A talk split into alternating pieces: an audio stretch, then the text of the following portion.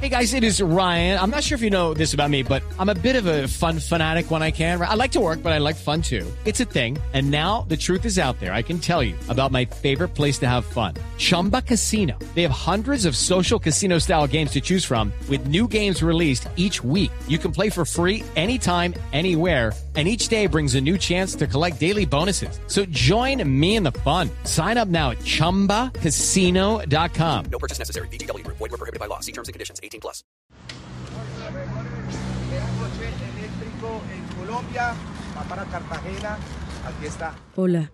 El 16 de julio, el comediante Alejandro Riaño publicó en sus redes que el primer vehículo eléctrico que pretende reemplazar a los caballos cocheros estaba listo dispuesto para circular en Cartagena. ¿Qué necesita este proyecto para implementarse en la ciudad? ¿Y cuál es la posición de la Asociación Cartagenera de Cocheros? Hablemos sobre eso. No dejen de escuchar. Un caballo que se desploma en las calles del centro histórico de Cartagena es una imagen difícil de procesar.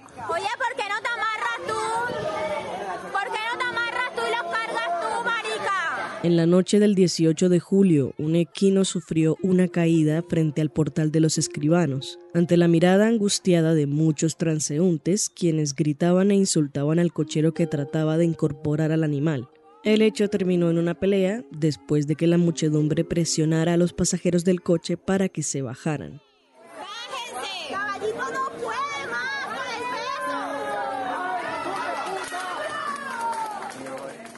Tras el suceso, la Asociación Cartagenera de Cocheros declaró que el caballo del video era un ejemplar nuevo que se estaba adaptando al servicio y que el motivo del incidente había sido algo en el suelo que lo asustó, no agotamiento o deshidratación. Si bien es cierto que hay casos en los que estos no son los motivos, se deben hacer las respectivas corroboraciones al momento de la caída a través del chequeo de un veterinario y material que evidencie lo que pasó, como un video. Por ejemplo, en diciembre de 2021, un caballo llamado Neki se desplomó en la calle San Juan de Dios. La Unidad Municipal de Asistencia Técnica Agropecuaria, UMATA, afirmó que el animal se resbaló con la pintura fresca que había en el piso y que por eso cayó. Además, los veterinarios de la unidad revisaron al equino y concluyeron que se encontraba en buenas condiciones de salud. El tema de los caballos cocheros aparece por temporadas, no sobrepasando nunca los límites de la opinión pública. En la gran mayoría de veces la discusión no termina en ninguna acción concreta que abogue por el bienestar de caballos y cocheros. Sin embargo, en enero de 2022 algo cambió la intensidad de la discusión. El inconformismo llegó acompañado de una propuesta y una campaña de donación, dándole mayor visibilidad a la problemática y al mismo tiempo agravando la división entre ambas posiciones, la que defiende el uso de coches jalados por caballos y la que exige su total erradicación.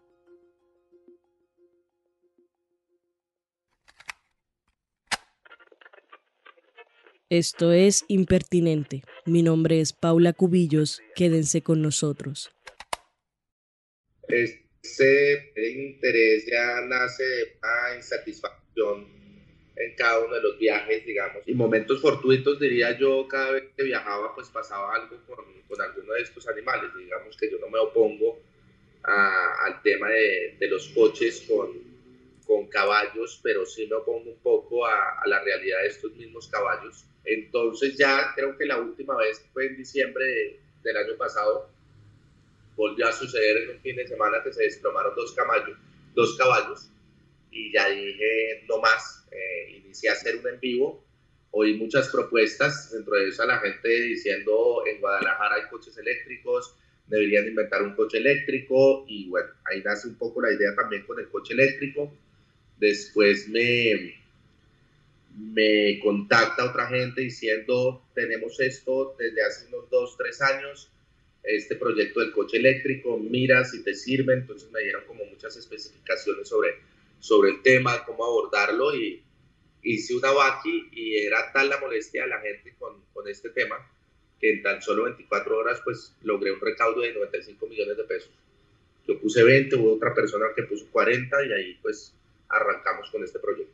Quien habla es Alejandro Riaño, actor y comediante colombiano Con una risa modesta agrega que también es un activista. Es el principal impulsor de la propuesta que pretende adecuar los coches jalados por caballos en Cartagena para convertirlos en vehículos eléctricos que no dependan de la tracción animal. Desde principio de año ha invertido tiempo y dinero en el desarrollo de esta iniciativa para que no se queden promesas vacías, sino en una realidad que transforme la mirada que se le da al turismo y al patrimonio. Sin embargo, aunque las palabras de Riaño evocan la indignación de alguien que no está dispuesto a seguir soportando el maltrato animal que se vende en forma de entretenimiento, la perspectiva de esta misma historia cambia cuando es contada por Joaquín Torres, un abogado ibaguereño que reside en Cartagena y que representa a la Asociación Cartagenera de Cocheros. El periodista Juan Gozaín lo describió en una carta como un hombre iluminado, casi místico, como debió ser Juana de Arco y como son todos los que consideran escogidos para cumplir una misión sobre la tierra. Alejandro Riaño en el mes de enero está en Cartagena.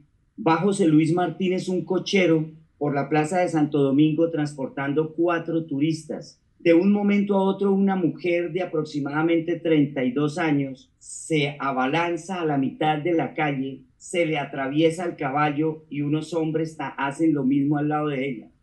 Y comienza a gritarle cochero y juetantas, usted no sé qué, y comienza a gritarle improperios, improperios y comienzan a alzar las manos y el caballo intenta levantarse, porque es que es imposible que el animal no considere que eso es una agresión. El caballo, en su desespero por buscar una forma de salvarse de lo que él considera que le va a hacer daño, se resbala se cae siete minutos después más o menos de esa situación, está publicando Alejandro Riaño un video donde dice Alejandro Riaño, se acaba de caer por deshidratación y cansancio un caballo, no aguantó más el animalito y ese día inicia este proyecto. Y nosotros tenemos en curso en la Fiscalía General de la Nación una denuncia contra esa persona. Se lo comunicamos a Alejandro Riaño y le dijimos, mire, denunciamos a Alejandro Riaño, no mienta. Y le guarda silencio. Esta anécdota, vista a través de dos puntos diferentes, da cuenta de lo fracturada, confrontacional y por momentos irreconciliable que está la relación entre ambas partes. Y esto no es nuevo. Desde hace más de una década no se ha podido llegar a un acuerdo. Esta nueva propuesta, de una u otra forma, es un ejemplo más de ello. De alguna manera funcionaría igual a como están funcionando hoy por hoy. La idea es reemplazar los coches ya existentes para que no tenga el costo que tiene uno empezando de nuevo y para no tener que ir a chatarrizar como tal los ya existentes, que eso tendría otro valor bastante alto, ¿no? Van a instalar unas estaciones en las pesebreras donde hoy por hoy habitan los coches, pero son unas estaciones de carga con paneles solares. Son unas estaciones que con cargas de 6 horas logra una autonomía en cada uno de los coches de 100 a 130 kilómetros por trayecto. El negocio quedaría totalmente igual, porque aquí lo mío no es llegar a quitarle nada a nadie. La idea es que ellos sigan trabajando como lo han hecho hasta ahora. Simplemente lo que estoy viendo es como nosotros le entregamos el coche, entreguen usted el animal. Punto no hay nada más detrás de esto. Es esa posibilidad de que existan intereses que pretendan monopolizar el negocio de los coches, dejando por fuera a sus trabajadores lo que más preocupa al gremio de cocheros. Hay una publicación de un medio de comunicación de hace creo que dos días y esa publicación dice que va a revelar el nombre de un empresario que supuestamente estaría detrás del proyecto de Alejandro Riaño. Si eso fuera verdad, entonces Alejandro Riaño no está jalonando un proyecto ambientalista ni animalista. Posiblemente le está haciendo el favor a una empresa que quisiera de pronto coger el manejo de este negocio y volverlo de pronto algo de élite. Yo vi eso lo que subieron a Facebook diciendo que había una entidad turística eh, detrás de este gran negocio. Detrás de este gran negocio no hay absolutamente nadie sino solo yo y no detrás del negocio ni siquiera, detrás del, del proyecto como tal. Lo digo abiertamente porque sí se me ha acercado muchísima gente a ver cómo pueden ayudar y sé que mucha gente que se sube a, a, ver cómo puede ayudar, pues quiere algún beneficio. Esto es un tema netamente para ellos, para los cocheros. Pueden estar completamente tranquilos. Sumado a eso, hay una preocupación por la legalidad. En nuestra conversación, Joaquín Torres me mostró un documento expedido por el Ministerio de Transporte que confirma la necesidad de homologar este tipo de vehículos antes de ponerlos en circulación, es decir, que se apruebe el cumplimiento de las especificaciones técnico-mecánicas, ambientales, de peso, dimensiones, comodidad y seguridad estipuladas en la ley. Sin embargo, Alejandro Riaño contó que ya se reunió con la ministra de Transporte. Eh, me senté con, con, toda su mesa de trabajo, hablamos del tema y al final me dijeron, no necesitas homologación, no veo cuál es el problema. Y ya hubo un funcionario de la UMATA que dijo, esta es una ley que rige desde el 2017 que nos exime gracias a la UNESCO, eh, de tra, ta, ta, ta, ta, como poniéndole mil trabas. Lo que me dijeron del ministerio es un tema de voluntades esto es un tema de voluntades. yo dije, yo no voy a poner a circular este coche ilegalmente. No lo voy a hacer como también lo ha dicho los cocheros.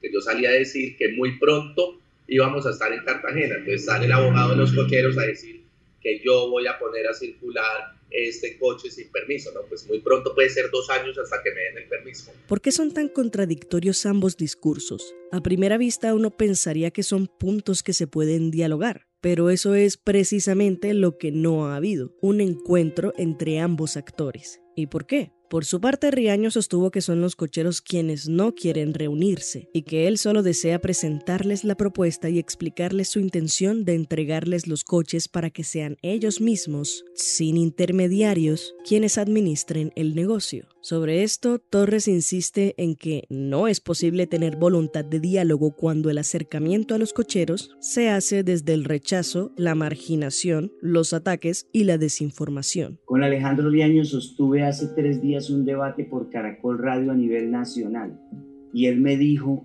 es que yo quiero que me reciban. Le dije, deje de atacarlos. No puede existir diálogo, es imposible que se puedan dos personas a dialogar si previo a ello y después de ello solo se van a atacar. Nosotros nos sentaremos a hablar con usted cuando usted cambie esa actitud, porque es que no creemos en usted. Y es que, lejos del furor del momento y la indignación que causa que un caballo se desplome, hay un factor que no suele llevarse el foco de la discusión y el que, curiosamente, tiene la capacidad de impedir que las iniciativas de reemplazar los caballos cocheros prosperen, las familias que se sostienen gracias a este oficio. Yo recuerdo cómo Manuel Zapata Olivella en su obra Chambacú Corral de Negros hace un recuento en el cual muestra que desde cuando los negros lograron su libertad y salieron de la esclavitud de las murallas de Cartagena, se asentaron al lado de las murallas y al sector le denominaron Chambacú. En varias oportunidades los han desalojado y el último desalojo es el que sufrieron los negros cocheros. Ellos tienen momentos duros en el ejercicio de su labor. Por ejemplo, cuando la temporada es baja, ellos tienen que resolver entre alimentar a los siete miembros de su familia o alimentar al caballo. Entonces tienen que compartir el poquito dinero que les está entrando para comer ellos y comer el caballo. Yo voy a la casa de ellos, yo veo el hambre que aguantan. Ve tú a la María, yo te llevo a la casa de alguno de ellos para que veas que comen dos veces al día, no tres. Más allá de la emoción que pueda generar la implementación de un coche eléctrico en Cartagena que preste servicios turísticos, no es tarea sencilla para ejecutar a mediano plazo. Suponiendo que no todos los cocheros cuentan con una licencia para conducir, deberán pagar el trámite correspondiente para sacarla y así prestar el servicio público, además del pago de un seguro obligatorio de accidentes de tránsito y la revisión técnico-mecánica. El proceso de entrega de los caballos debe ser riguroso, garantizando la opción responsable de los equinos, su mantenimiento, su cuidado y la instalación de chips que permitan hacer el debido seguimiento. No es solo jubilarlos y sacarlos de las caballerizas. Y no olvidemos las consideraciones jurídicas que mencionamos antes sobre la homologación de los vehículos para que se permita su circulación y trabajo. Pero esto no es lo único que sería difícil de ejecutar. Si se decidiera mantener a los caballos cocheros, haría falta una regulación e inversión que busque garantizar el bienestar de los equinos y los cocheros, como la adecuación de las caballerizas, el mantenimiento de las calles del centro histórico, un herraje especial para el piso de cemento que evite que los caballos se resbalen, y es que el gremio de cocheros lleva más de una década en el intento de mejorar las condiciones. La alcaldía y el distrito también han contribuido a que esta horrible noche no cese han sido indiferentes y resistentes a la hora de tomar medidas que puedan proveer una mejor calidad de vida a los caballos. Una sentencia del año 2009 de septiembre que le da 48 horas al alcalde para iniciar unas actividades que deben concluir de manera urgente, de manera que reubique a todo ese conglomerado de cocheros en un lugar similar para que tengan unas caballerizas adecuadas y para que puedan prestar un servicio adecuado. Desde el año 2009 le venimos diciendo a cada uno de los alcaldes que han pasado que hubo de la tutela cuando nos va a reubicar y resulta que no los reubica. Entonces, alcalde, como usted no nos reubica o alcaldesa, como usted no nos reubica, entonces permítanos construir unas caballerizas como lo ordena el decreto que usted expidió. No, yo no le permito a usted construir unas caballerizas porque es que eso es un espacio público, es un bien público y entonces yo qué hago? Pues de malas. Entonces cae la Procuraduría, cae la entidad ambiental y tan pronto les caen a desalojarlos, me presento con la tutela y le digo al Procurador Nacional y al Procurador Regional, al director de la Corporación Ambiental de allá que se llama EPA Cartagena, para usted movérmelos de aquí, usted tiene que cumplir esta tutela. Vaya y exíjale al alcalde que les permita construir las caballerizas o que los reubique. No lo hacen. Y puede que este sea finalmente el gran punto en común entre Riaño y Torres, ese aspecto que puede unirlos en diálogo, la falta de interés de las instituciones y esa pasadera de bolita entre entidades que termina en nada. Pues nada, Dau nunca llegó, eh, me mandó a gente de su gabinete, eh, les encantó la idea y al final me dijeron, muy bonito. Yo, a mí me dicen, no, no los imites, soy comediante, es imposible no hacerlo. Entonces me dicen, muy bonito que la sociedad civil quiera aportar estos 60 coches, qué bonito proyecto. Y le dije al mira, yo no voy a aportar 60 coches, no es mi negocio, yo tengo una molestia real cada vez que vengo a la ciudad de Cartagena con esto que está pasando yo les vine a presentar el proyecto, está completamente modelada, somos más de 10 personas acá, está la ONU, está Engie Energy, están los de paneles solares, está la abogada, está todo en papeles para que ustedes lo puedan realizar. Eso no me compete a mí, pero, pero en absoluto, o sea, yo no he visto interés de, de venga cómo le damos solución. De hecho, me tiraron la pelota, me dijeron que eso tenía que ser con el Ministerio de Transporte. La invitación principal debería ser al diálogo entre ambas partes, a no permitir que, una vez más, el tema de los caballos cocheros de Cartagena desaparezca entre la opinión pública. No puede ser que la conversación solo agarre reflectores cuando se viraliza un video de un caballo desplomándose, y tampoco creo que ayude a mantener la retórica del héroe y el villano. Cuando conversé con ambas partes sentí que el mayor daño lo había hecho la mediatización de un solo discurso. En las redes y en algunos medios se ha presentado a Riaño como el indiscutible héroe frente a un gremio indolente que no piensa en el bienestar de los animales cuando el asunto es mucho más complejo que eso. Se ha satanizado al gremio de cocheros. Hemos colocado un muro inquebrantable que no permite acercarnos ni buscar alternativas en conjunto. Los alcaldes, cuando han expedido los decretos, no nos han permitido ni siquiera estar presentes en las reuniones preparatorias a la expedición del decreto. Y cuando nos permiten estar, todo lo que decimos no es tenido en cuenta, ni siquiera una parte. No tienen un abrevadero en el parque de la Marina donde el decreto les obliga a estar. Y le decimos al alcalde, alcalde, el caballo tiene que hidratarse durante las seis horas. No, ustedes no pueden instalar un abrevadero ahí, pero es que usted con un decreto nos obliga a estar de malas. Alcalde, aquí no cabemos los 60 coches, aquí solo cabemos 20, pero somos 60 miren a ver qué van a hacer, porque ese es el lugar que les destiné. Alcalde, entonces haga una cosa, mire, permítanos a cinco en la Plaza de los Coches, cinco en, la Plaza de la Trinidad, cinco en la Plaza Fernández de Madrid. No. Y al que se monte ahí lo inmovilizo. Nosotros le hemos dicho al distrito que por qué si se subsidian muchísimas cosas, ¿por qué no se subsidia a los cocheros o por lo menos la alimentación de los caballos en la temporada baja? Y se ríen y dicen, nosotros no vamos a patrocinar vagabunderías. Sáquenlos, prohíbanlos, que se vayan, que carguen ellos el coche. Este tipo de comentarios, que nacen de la impotencia y la indignación frente a lo que reconocemos como posibles casos de maltrato y negligencia, nos impiden a su vez encontrar soluciones a través del consenso. Creamos dos bandos que tienen la razón indiscutible, el orgullo se apodera del paisaje, nadie cede y el tema se entierra de nuevo. Por años, la única opción viable que ha dominado el debate es la de la prohibición de los caballos cocheros en Cartagena. No se pone en suficiente discusión la pobre gestión de la alcaldía y el distrito frente a estas problemáticas, mientras todos y todas pelean teniendo a Alejandro Riaño y a la Asociación Cartagenera de Cocheros como los símbolos de la batalla, las instituciones continúan desentendiéndose de sus responsabilidades de las realidades y fenómenos que acontecen en el pueblo. Mientras un tercero, mientras un privado pueda solucionarlo, nosotros no tenemos que mover ningún dedo, ¿verdad? Yo le dije un día a un alcalde, ¿por qué no preparamos estos cocheros? Porque ninguno de ellos tiene bachillerato.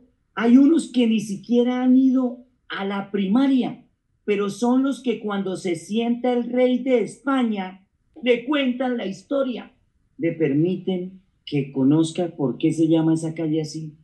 Me dijo que él no podía usar dinero público para eso. Yo le dije, pero si es que ellos están sosteniéndole a usted la historia, en su inmensa mayoría, ese cochero es una persona muy pobre y con mucha ignorancia. Los medios y las redes sociales venden a los actores más atractivos del discurso, como si esta fuera una pelea entre dos personas. El problema de los caballos cocheros en Cartagena es que no dista mucho de la falta de energía que hay en algunos sectores, la falta de agua, de educación y de acceso al transporte. Los caballos cocheros son otra muestra de un debate en el que todos quieren participar pero que nadie está lo suficientemente dispuesto a profundizar y convertir sus quejas y reclamos en acciones. ¿Quieren que se reemplace a los caballos cocheros por vehículos eléctricos? Pues resolvamos las incógnitas sobre las garantías que tendrán los equinos y los trabajadores. No solo nos dejemos llevar por el sentimentalismo de sacarlos de las calles. ¿Quieren mantener a los caballos como patrimonio inmaterial de la humanidad? Pues garanticemos las condiciones óptimas para los equinos y exijamos a la alcaldía y el distrito tomar partido en esta situación. Mira, ninguna de las opciones será viable mientras se sigan vendiendo ambas partes de la discusión como elementos irreconciliables y no se le exija a las instituciones dejar de tirarse la bolita entre ellos. La desinformación, el sensacionalismo, el amarillismo, las trabas técnicas y jurídicas y la falta de exigencia a las entidades provoca que, en últimas, este tema resurja, se vuelva tendencia en todas partes, haya nuevos titulares y al cabo de una semana o dos vuelva a desaparecer.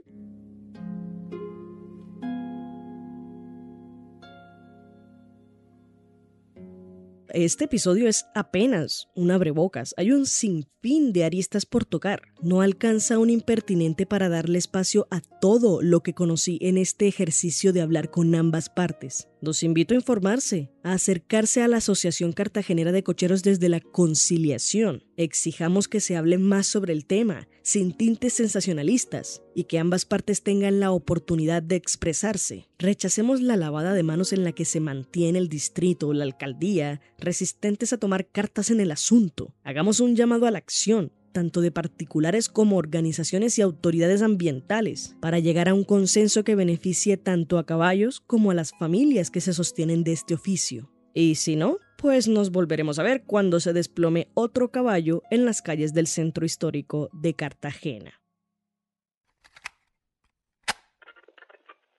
Este fue el episodio 36 de Impertinente, el podcast de opinión de El Espectador. Si quieres escuchar más, entra a www.elespectador.com o a tu plataforma de streaming favorita. Agradecemos a Alejandro Riaño y a Joaquín Torres por su participación en este episodio. La producción y edición estuvieron a cargo de Paula Cubillos.